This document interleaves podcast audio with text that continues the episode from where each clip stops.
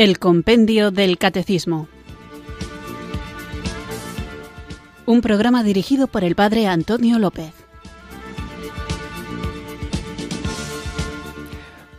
Muy buenas tardes, queridos oyentes de Radio María. Recibido un cariñoso saludo desde Irurzun en Navarra, quienes sintonizáis una tarde más esta emisora de la Virgen, esta radio que cambia vidas, Radio María, para escuchar el programa El Compendio del Catecismo, nuestro espacio diario de formación católica, en el que tratamos de conocer la fe que queremos vivir, que queremos compartir y que queremos defender cuando se ve atacada o bien por ataques externos o bien por malos entendidos muchas veces internos. Por eso es tan importante que sepamos qué es lo que la Iglesia enseña.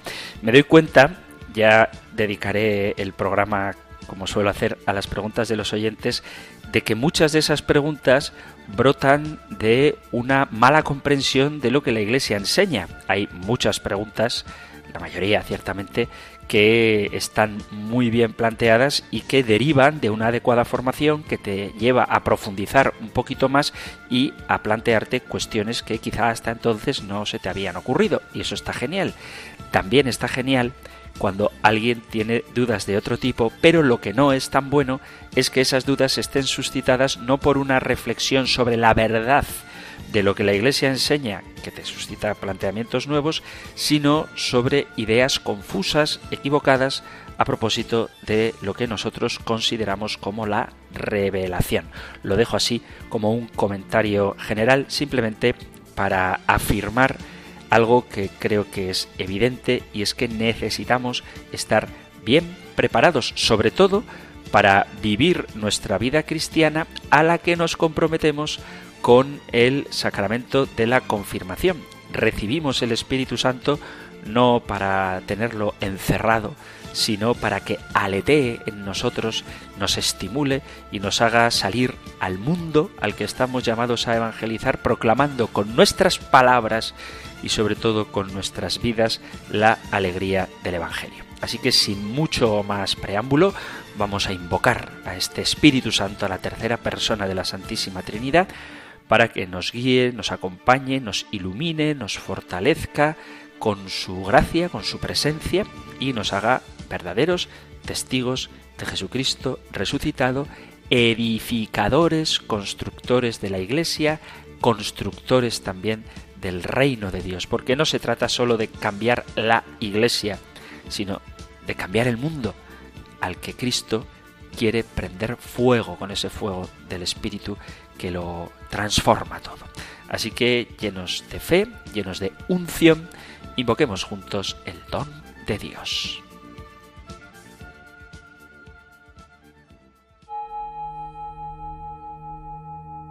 Ven Espíritu,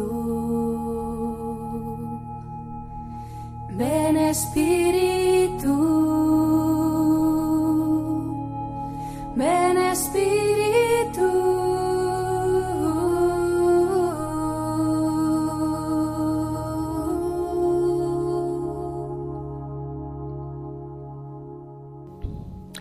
Señor mío, tú me has escogido entre tantos para formar parte de tu reino y para estar a tu servicio.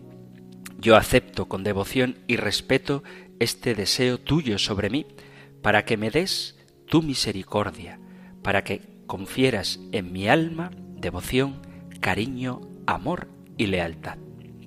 Contigo a mi lado conseguiré las metas más anheladas en esta vida, que tu reino se haga presente.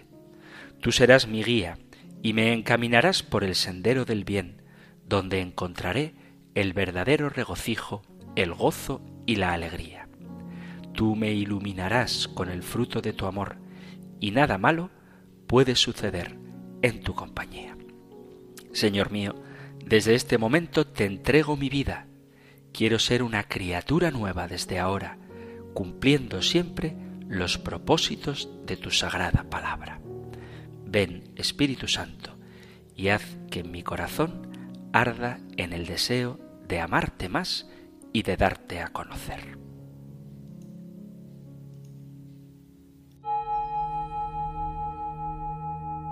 ven Espíritu, ven Espíritu, ven Espíritu.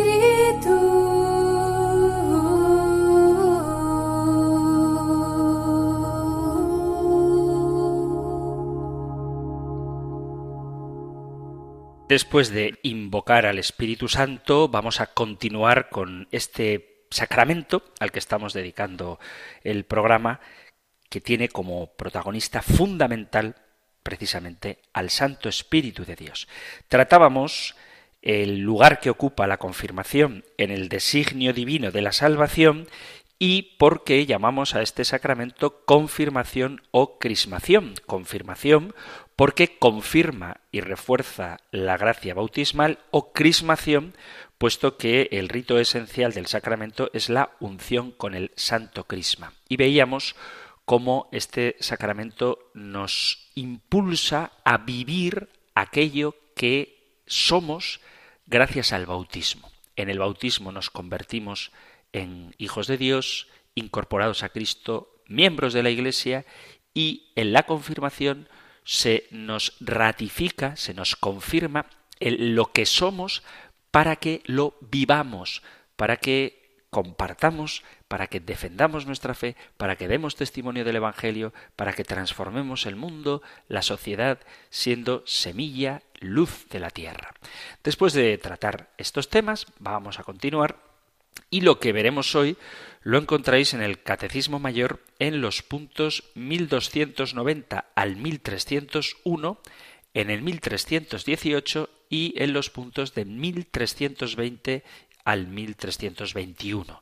Nosotros escuchamos ahora la pregunta 267 del compendio del Catecismo. Número 267. ¿Cuál es el rito esencial de la confirmación? El rito esencial de la confirmación es la unción con el santo crisma, aceite de oliva mezclado con perfumes consagrado por el obispo, que se hace con la imposición de manos por parte del ministro, el cual pronuncia las palabras sacramentales propias del rito. En Occidente, esta unción se hace sobre la frente del bautizado con estas palabras. Recibe por esta señal el don del Espíritu Santo. En las iglesias orientales, de rito bizantino, la unción se hace también en otras partes del cuerpo con la fórmula sello del don del Espíritu Santo. Vamos a continuar hablando del sacramento de la confirmación, teniendo en cuenta que al intentar definir la identidad teológica del sacramento, debemos ser conscientes de que se trata de algo no tan sencillo. ¿Por qué la existencia de este sacramento como autónomo, separado del bautismo, el testimonio que nos da el Nuevo Testamento y las diversas tradiciones respecto a esta materia, a la forma, al ministro que lo celebra, a la relación que tiene con el bautismo, a la variedad de interpretaciones sobre su finalidad y sobre sus efectos, pues como esto es un poco complejo, tenemos que tener en cuenta algunos principios para que no nos confundamos con respecto a lo que el sacramento de la confirmación significa. Lo que hoy llamamos confirmación forma parte desde los orígenes del proceso de la iniciación cristiana y a pesar de todos los avatares de la historia sigue conservando con la iniciación cristiana una conexión muy íntima. La vinculación es sobre todo con los otros sacramentos de la iniciación cristiana. Toda interpretación de la confirmación debe dejar a salvo la unidad orgánica y el principio del orden de estos tres sacramentos. Consecuentemente, la iniciación cristiana es el marco obligado para comprender el sacramento de la confirmación. Por eso no debemos aislar el estudio, la reflexión sobre este sacramento del resto de las acciones que configuran la iniciación cristiana. Entre todos constituyen un mecanismo unitario y cada pieza hace su aportación peculiar al conjunto de la acción. La primera tarea que tenemos, por tanto, es la de situar correctamente la confirmación en este contexto como eslabón intermedio en la cadena iniciática como el segundo sacramento de la iniciación cristiana, que es prolongación del bautismo y antesala de la Eucaristía. Alguno podría objetar ahora a propósito de por qué entonces se recibe el sacramento de la confirmación después de la Eucaristía. Pues si os parece, hablaremos de ello más adelante. Pero para ubicarlo en su contexto y en su origen, hay que entenderlo inserto dentro de los sacramentos de la iniciación cristiana, obviamente después del bautismo y antes de la Eucaristía. Se trata, por tanto, de un proceso progresivo y hay que tratar de atribuir a la confirmación los mismos efectos que se reciben en el bautismo. Que la tradición de la Iglesia relacione la confirmación con el don del Espíritu Santo, la confirmación como sacramento del Espíritu, no significa que todas las referencias a la actividad del Espíritu Santo que encontramos en la Biblia sean alusiones al sacramento de la confirmación. Muchas veces el afán de ponderar a toda costa la grandeza de este sacramento nos puede llevar a hacerle atribuciones que la auténtica tradición no recoge.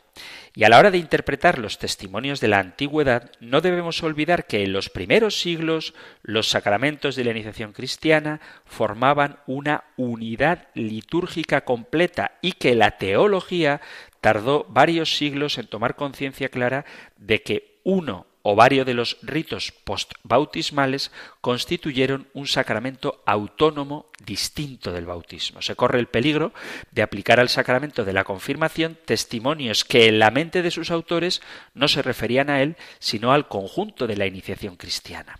Por eso tenemos que ubicar esos testimonios en su contexto, que es el de algunos ritos postbautismales y por eso tenemos que atender a la época y el lugar donde se celebran. También aquí tenemos que fijarnos en la liturgia, los ritos y los símbolos, los textos que los acompañan, el ritual donde se encuentran, será muy útil para contrastar la auténtica interpretación del sacramento de la confirmación.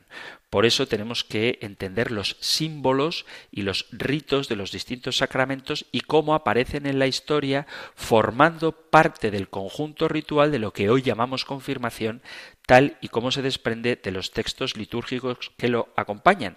Y la interpretación, que nunca hay que olvidar esto, que tanto los santos padres como los teólogos o el magisterio de la Iglesia nos han dado. Dicho todo esto, la Iglesia Católica afirma que la confirmación es un sacramento verdadero y propio. Es uno de los siete sacramentos, un sacramento autónomo y específicamente distinto del bautismo.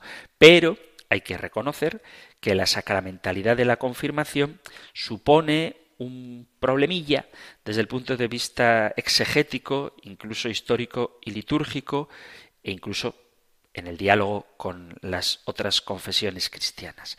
La conciencia de la confirmación como sacramento fue madurando en la Iglesia poco a poco. Es verdad que se ha relacionado la imposición de las manos después del bautismo con la imposición de manos que aparecen en el libro de los Hechos de los Apóstoles, en el capítulo 8 y en el capítulo 19. Al mismo tiempo, se percibe cada vez con más claridad en el ritual de la iniciación la existencia de dos núcleos litúrgicos diferentes entre sí, porque, según la teología, ambos núcleos se celebran en lugares distintos. En el baptisterio, el bautismo y en el lugar de la asamblea, de la asamblea, la imposición de manos. San Cipriano habla incluso explícitamente de dos sacramentos, refiriéndose por un lado al baño bautismal y por otro lado a la imposición de las manos.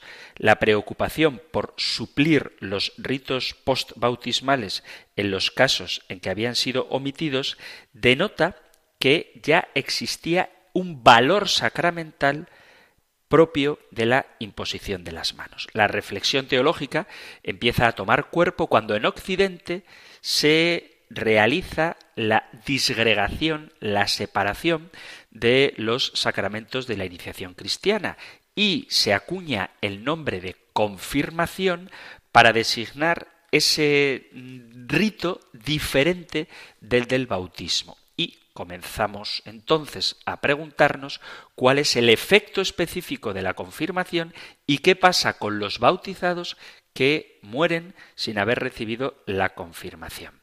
Se multiplican los elogios del mirón, que es el óleo que se usa en las iglesias orientales para la crismación. Se menciona la confirmación con otros sacramentos como el bautismo y la Eucaristía, equiparándola a veces con ellos en cuanto a su eficacia. Es frecuente la analogía entre la bendición del crisma y la consagración del pan y del vino eucarísticos. Cuando se empezaron a elaborar listas de sacramentos en sentido estricto, la confirmación estuvo presente desde los principios. La teología, también la ortodoxa, coincide con la católica en este punto. Afirmar la sacramentalidad de la confirmación significa reconocer que gracias a ella, en el itinerario de la iniciación cristiana, ocurre algo nuevo en orden a la gracia que no ocurrió en el bautismo y que se da una nueva comunicación por medio del sacramento de la gracia de la salvación distinta de la que se dio en el bautismo. No es suficiente decir que lo esencial del sacramento de la confirmación es ser una nueva expresión litúrgica que pone de relieve uno de los aspectos del don recibido en el bautismo, como si los ritos de la confirmación solo pretendieran explicar lo que ocurrió en el bautismo, o que es la ratificación del bautismo recibido cuando eras niño sin haber podido hacer tu adhesión personal y ahora que eres adulto, entonces ya sí. La confirmación no es eso. Es verdad que al no contar con ninguna acción o palabra del Señor que se interprete explícitamente como deseo suyo de instituir este sacramento, recurrimos a otros caminos para salvar este principio dogmático de que todos los sacramentos han sido instituidos por Cristo. Nadie, sino Dios, puede instituir un sacramento. La explicación más generalizada es que la Iglesia es un protosacramento. Al instituir la Iglesia, Cristo ha instituido radical e implícitamente los siete sacramentos.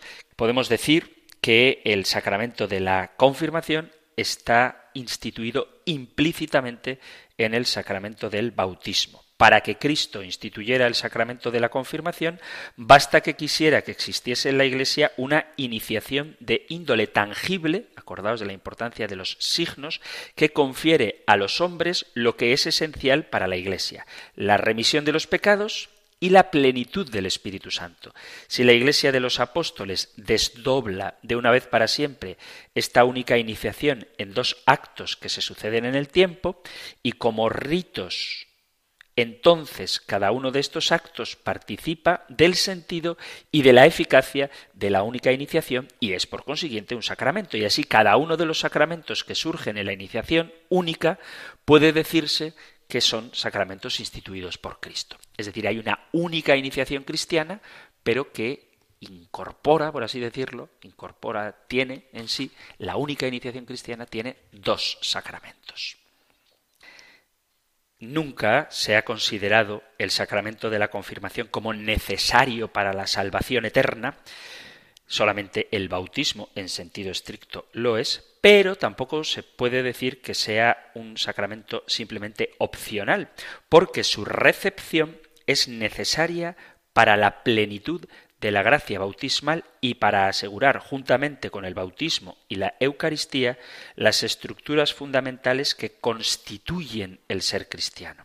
Es decir, que el sacramento de la confirmación es esencial para la iniciación cristiana plena. Ya hemos dicho, y no sé si hay que incidir más en ello, que hay una unidad y una coordinación de los tres sacramentos de la iniciación cristiana. Y en este punto estamos en un lugar común, en algo de acuerdo con el diálogo ecuménico. Vamos a ver la íntima conexión del sacramento de la confirmación con la iniciación cristiana, en concreto con el bautismo y con la Eucaristía. Una vez que en la tradición católica, sobre todo en Occidente, se separaron estos tres sacramentos, que como digo, en un principio formaban una unidad celebrativa. En un solo rito, en una sola celebración, se administraban los tres sacramentos de la iniciación cristiana y de hecho en las iglesias de Oriente se sigue haciendo así. Definir con exactitud la relación de la confirmación con el bautismo es una de las tareas más delicadas de la teología de los sacramentos y equivale a poner las bases de la teología de este sacramento de la confirmación. El vocabulario y las imágenes empleadas por la tradición nos permiten aproximarnos a este tema. En el vocabulario destacan ante todo, tanto en Oriente como en Occidente, los verbos y sustantivos que denotan fortalecimiento, es decir, confirmación. Tan es así que en Occidente el nombre con el que conocemos este sacramento es precisamente ese, confirmación. Y guarda en relación con ella, con la palabra confirmación, términos como sello y sus derivados que a veces se aplican específicamente a este sacramento. Por fin, se utiliza también vocablos que expresan la idea de perfección y complemento. Reservando para más adelante el análisis de estos términos, digamos aquí simplemente que este vocabulario da a entender, en primer lugar, la conexión estrecha que liga a este sacramento con el bautismo y que casi forma parte de su seña de identidad. Indica también elocuentemente que la confirmación se considera como un robustecimiento, una ratificación, un perfeccionamiento y un complemento del bautismo. Tendremos que ver ¿Qué significa esto de complemento? De todas las imágenes y analogías que se han utilizado en la tradición para dar a entender el tipo de relación que hay entre el bautismo y la confirmación, la más común, la más frecuente, es la que hace alusión a la vida biológica. La confirmación es al bautismo lo que el crecimiento es al nacimiento. La confirmación significaría, por tanto, la edad adulta, la madurez. Las raíces de esta comparación están ya en la literatura de los santos padres. Y este tipo de lenguaje se desarrollará todavía más en la Edad Media, sobre todo con Santo Tomás de Aquino. Encontramos también otras comparaciones más o menos afortunadas. En la creación del hombre, el bautismo correspondería al primer momento en que Dios modela con barro a Adán, la confirmación al momento en que le infunde el hálito, el aliento de vida. Según San Agustín, la confirmación es al bautismo lo que la cocción a la masa del pan. En el bautismo nos alistamos en el ejército del Señor, mientras que en la confirmación nos equipamos para el combate. En el bautismo nacemos a la vida, en la confirmación nos fortalecemos para la lucha.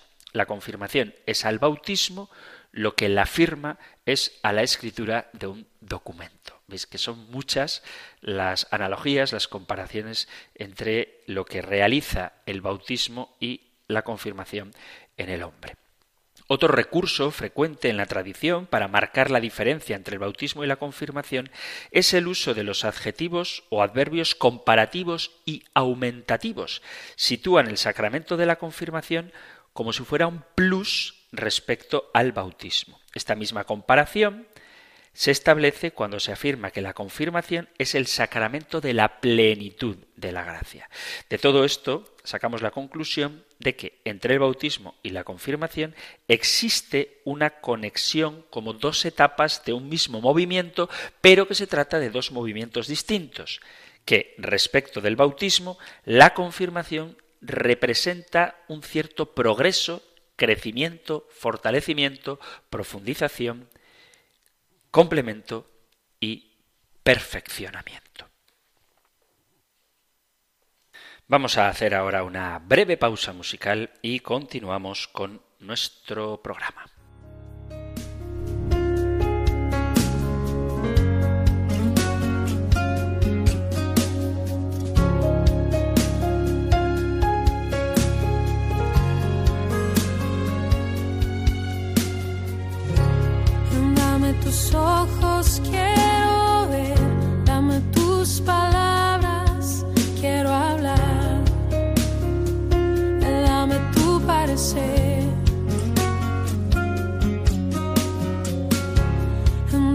tus pies yo quiero ir, dame tus deseos para sentir, dame tu parecer. Dame lo que necesito para ser.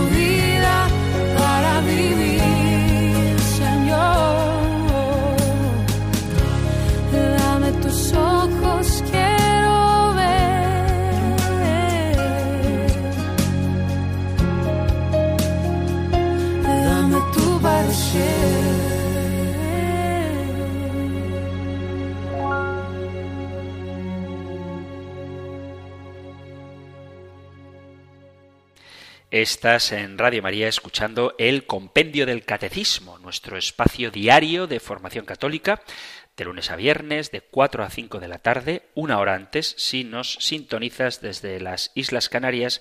Y estamos tratando hoy la pregunta 267, ¿cuál es el rito esencial de la confirmación? El rito esencial de la confirmación es la unción con el Santo Crisma y la imposición de las manos.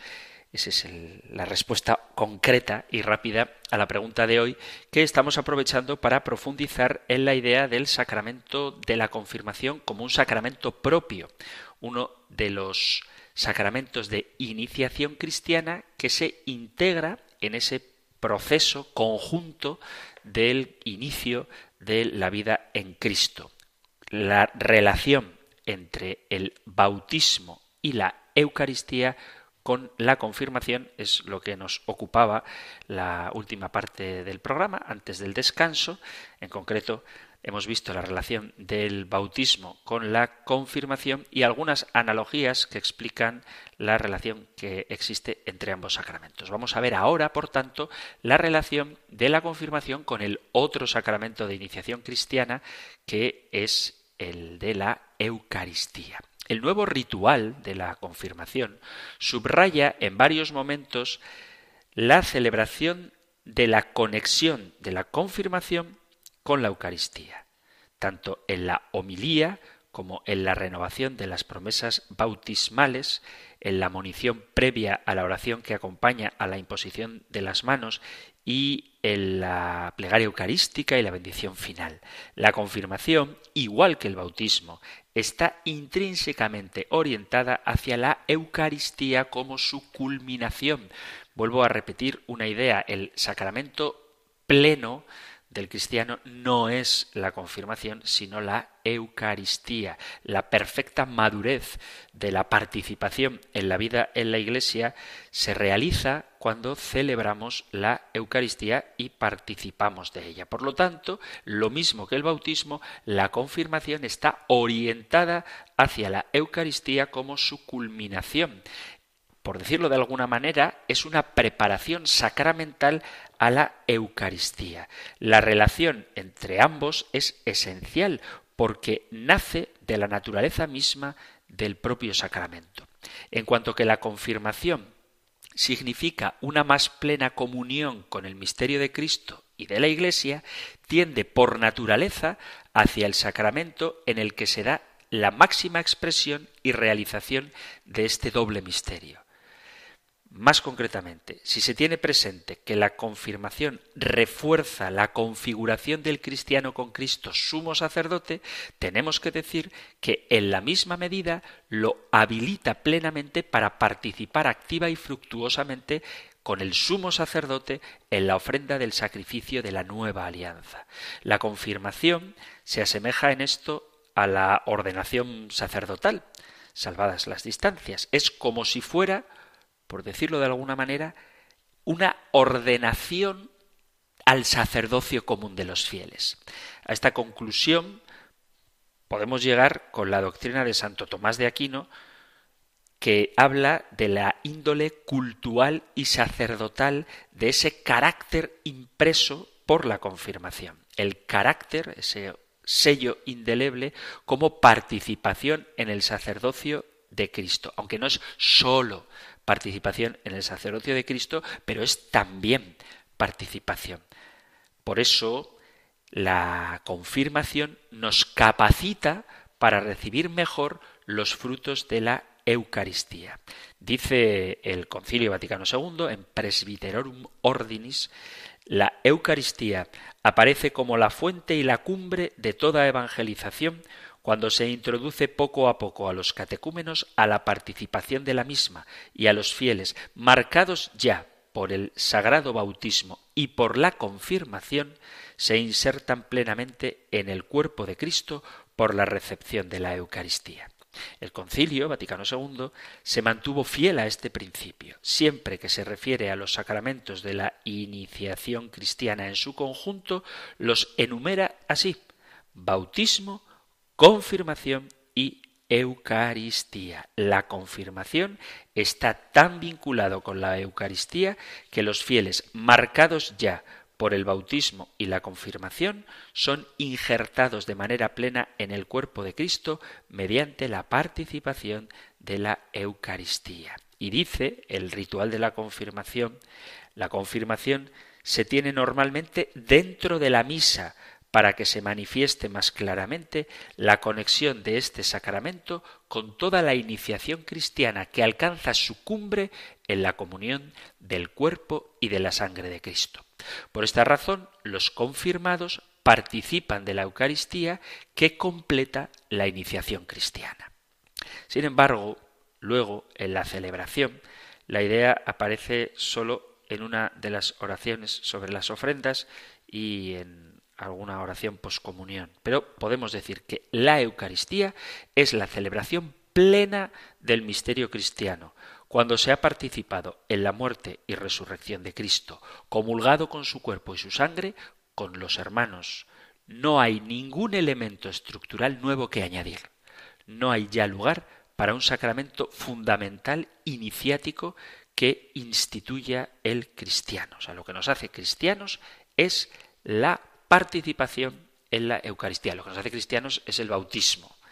Quiero matizar. Lo que nos hace cristianos es el bautismo. Lo que nos hace cristianos plenos, participantes, beneficiarios de la totalidad de lo que Dios ha querido darnos y ha depositado en su iglesia, que es el cuerpo de Cristo, es la celebración de la Eucaristía. Por lo tanto, podríamos decir, y de esto si queréis ya hablaremos y polemizaremos, que es una anomalía dar la primera comunión a quien no se ha confirmado, no sólo porque va a contrapelo de la práctica normalmente observada por la Iglesia a lo largo de los siglos, sino porque va también en contra del significado profundo de los mismos sacramentos y de las relaciones que existen entre ellos. Porque cuando se da la Eucaristía, la comunión, antes del sacramento de la confirmación, al poner el sacramento de la confirmación como el último de los sacramentos de iniciación cristiana que se recibe ya de adulto, está dando la sensación de que la plenitud de la vida cristiana se recibe en el sacramento de la confirmación, cuando en realidad la plenitud de la vida cristiana se recibe con la Eucaristía. Hemos visto cómo a lo largo de la historia, con el tiempo, hasta el día de hoy, los tres sacramentos de la iniciación cristiana se han vivido de distinta manera. No todas las tradiciones ni todas las prácticas admitidas, o sea, dentro de la ortodoxia, han sido siempre iguales en el modo de celebrar.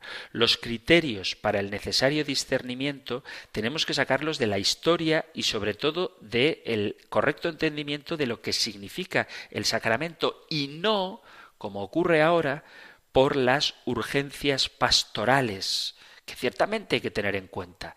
Pero no sé, y esto ya es una opinión mía, teniendo en cuenta el significado teológico de la confirmación, es una opinión mía, no sé si es oportuno el alterar el orden de los sacramentos simplemente atendiendo a cuestiones pastorales prácticas como prolongar la estancia de los niños que han hecho la primera comunión en catequesis hasta el tiempo en que se confirmen. Es una cuestión debatible, porque hay una realidad que yo muchas veces me planteo y es qué estamos haciendo mal en las parroquias donde nos entregan los padres a un niño con seis añitos para que se prepare a la primera comunión, se queda con nosotros en catequesis hasta, quién sabe, los 12, 14, incluso 16 años hasta después de la confirmación y en cuanto recibe ese sacramento desaparece algo falla, algo no estamos haciendo bien. Quizá el contenido, la pedagogía o simplemente la comprensión que tenemos y que por ende transmitimos a los niños y a los jóvenes que reciben la Eucaristía y la confirmación no se adecua con la grandeza de lo que estos sacramentos significan.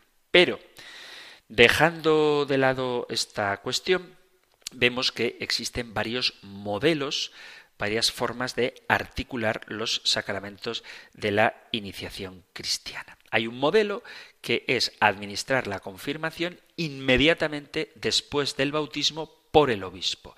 Y este es el modelo que se siguió en Oriente y en Occidente durante los primeros siglos hasta que empezó a generalizarse la práctica del bautismo de los niños.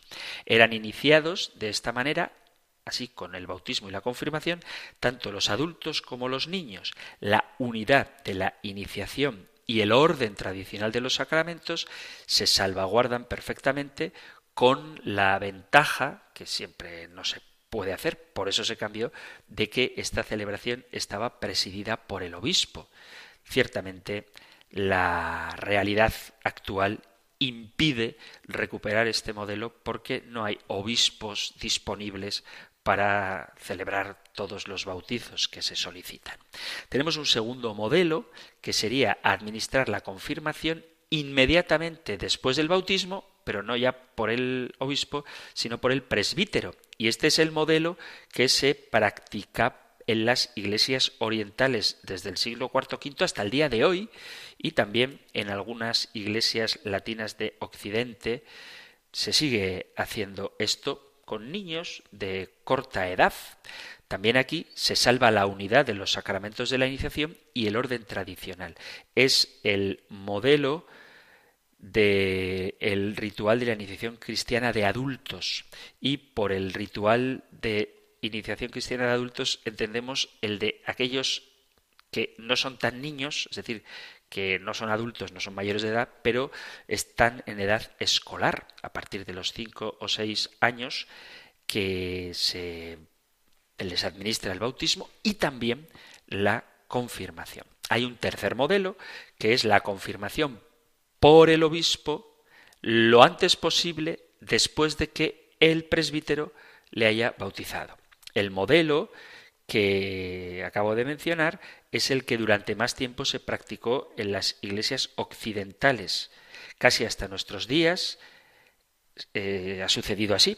Para la confirmación venía el obispo en visita pastoral o se llevaba a los recién bautizados lo antes posible, cuando el obispo fuera a administrarlo a la catedral, para el sacramento de la confirmación.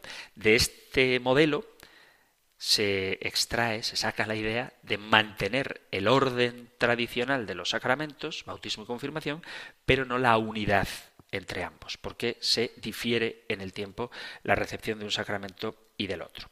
Luego tendríamos otro modelo, que es la confirmación del obispo antes de la primera comunión, pero cuando el niño está ya preparado para hacer la primera comunión. Esto se ha hecho, todavía se hace en algunos sitios, no es muy común, pero sí que se ha adelantado la edad de la confirmación a antes de que haga la primera comunión.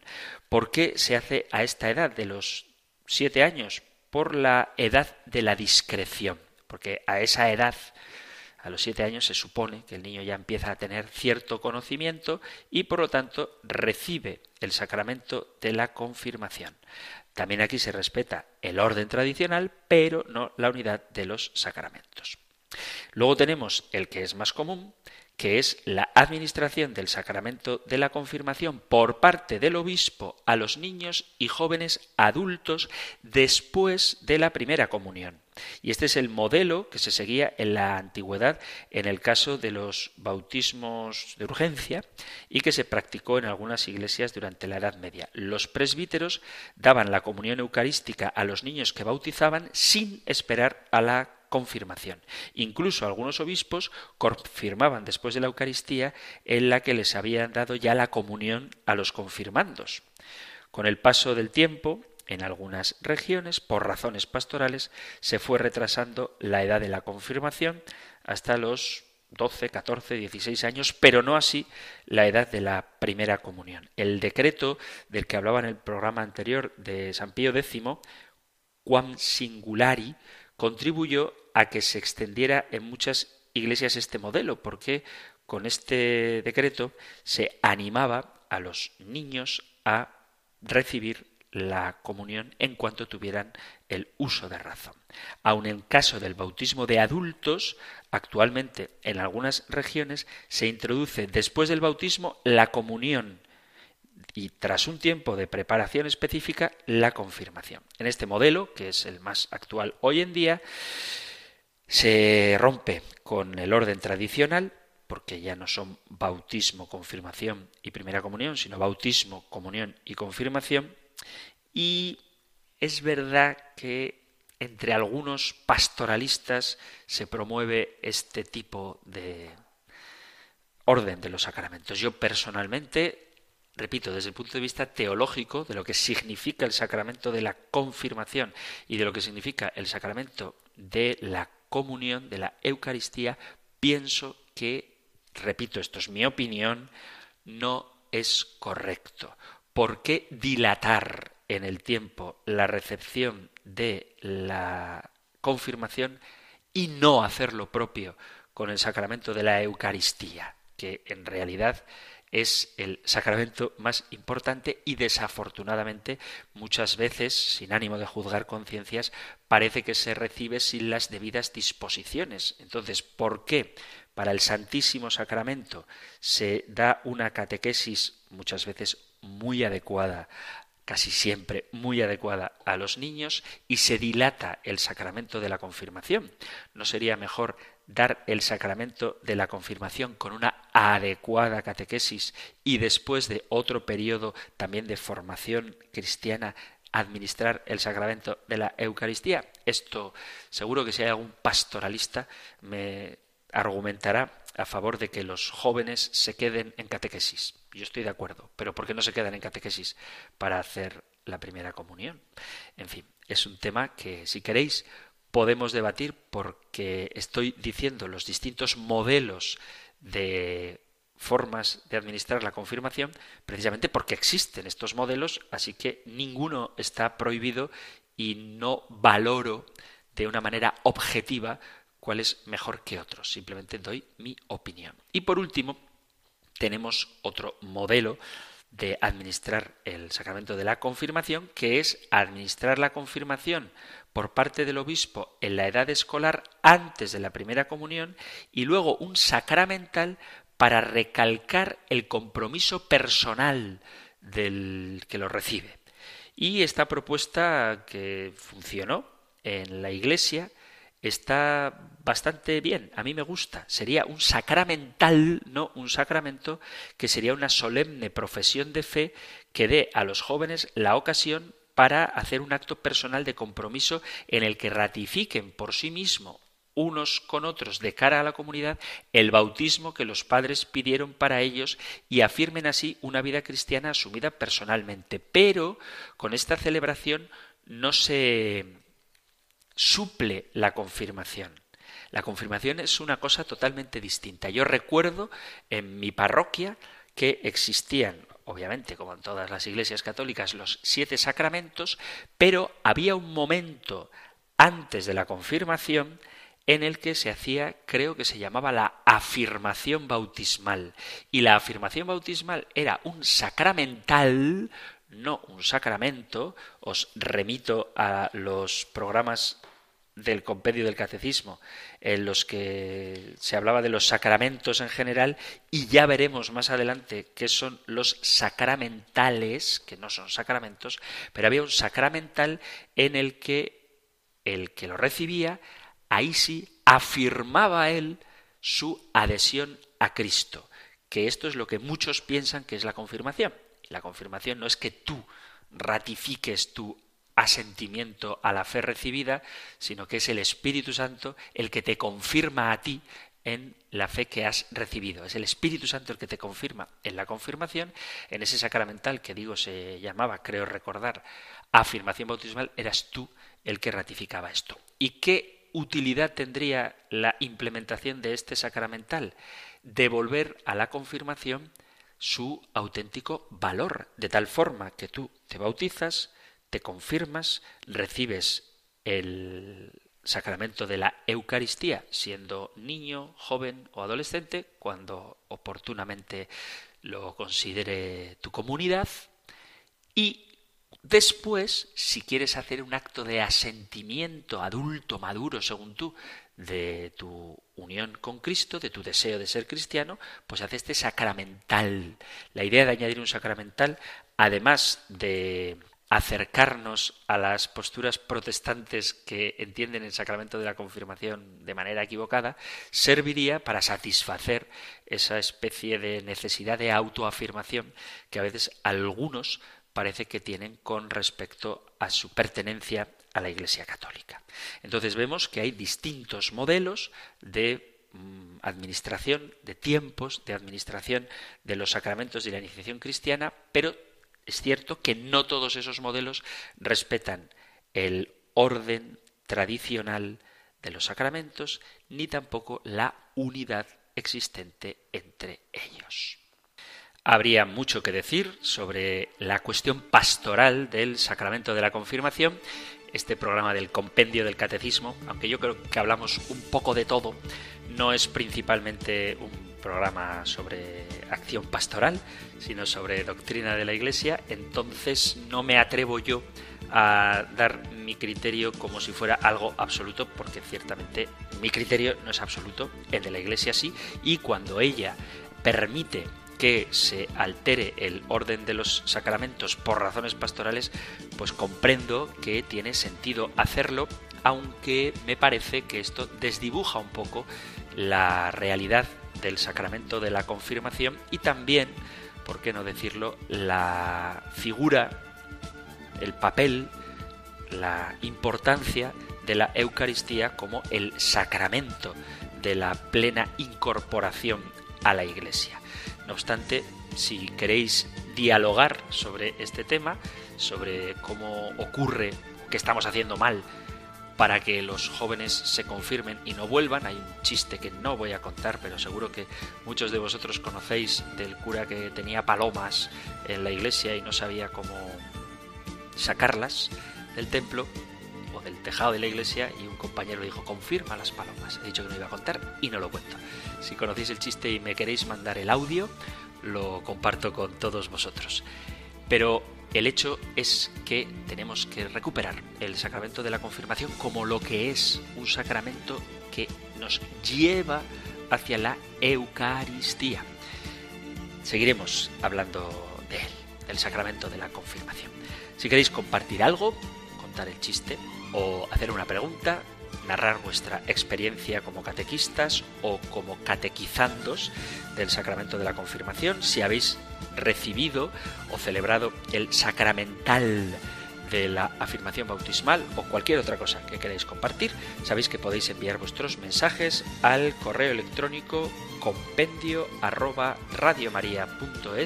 compendio arroba radiomaria.es o al número de teléfono para WhatsApp 668 594 383 668 594 383 terminamos ahora recibiendo la bendición del Señor. El Señor te bendiga y te guarde. El Señor ilumine su rostro sobre ti y te conceda su favor. El Señor te muestre su rostro y te conceda la paz. Muchísimas gracias por estar ahí. Gracias por escuchar el compendio del catecismo. Y si queréis volveremos a encontrarnos en un próximo programa. Un fuerte abrazo.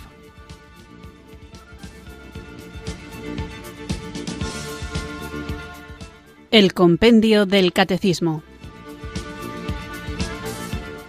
Un programa dirigido por el Padre Antonio López.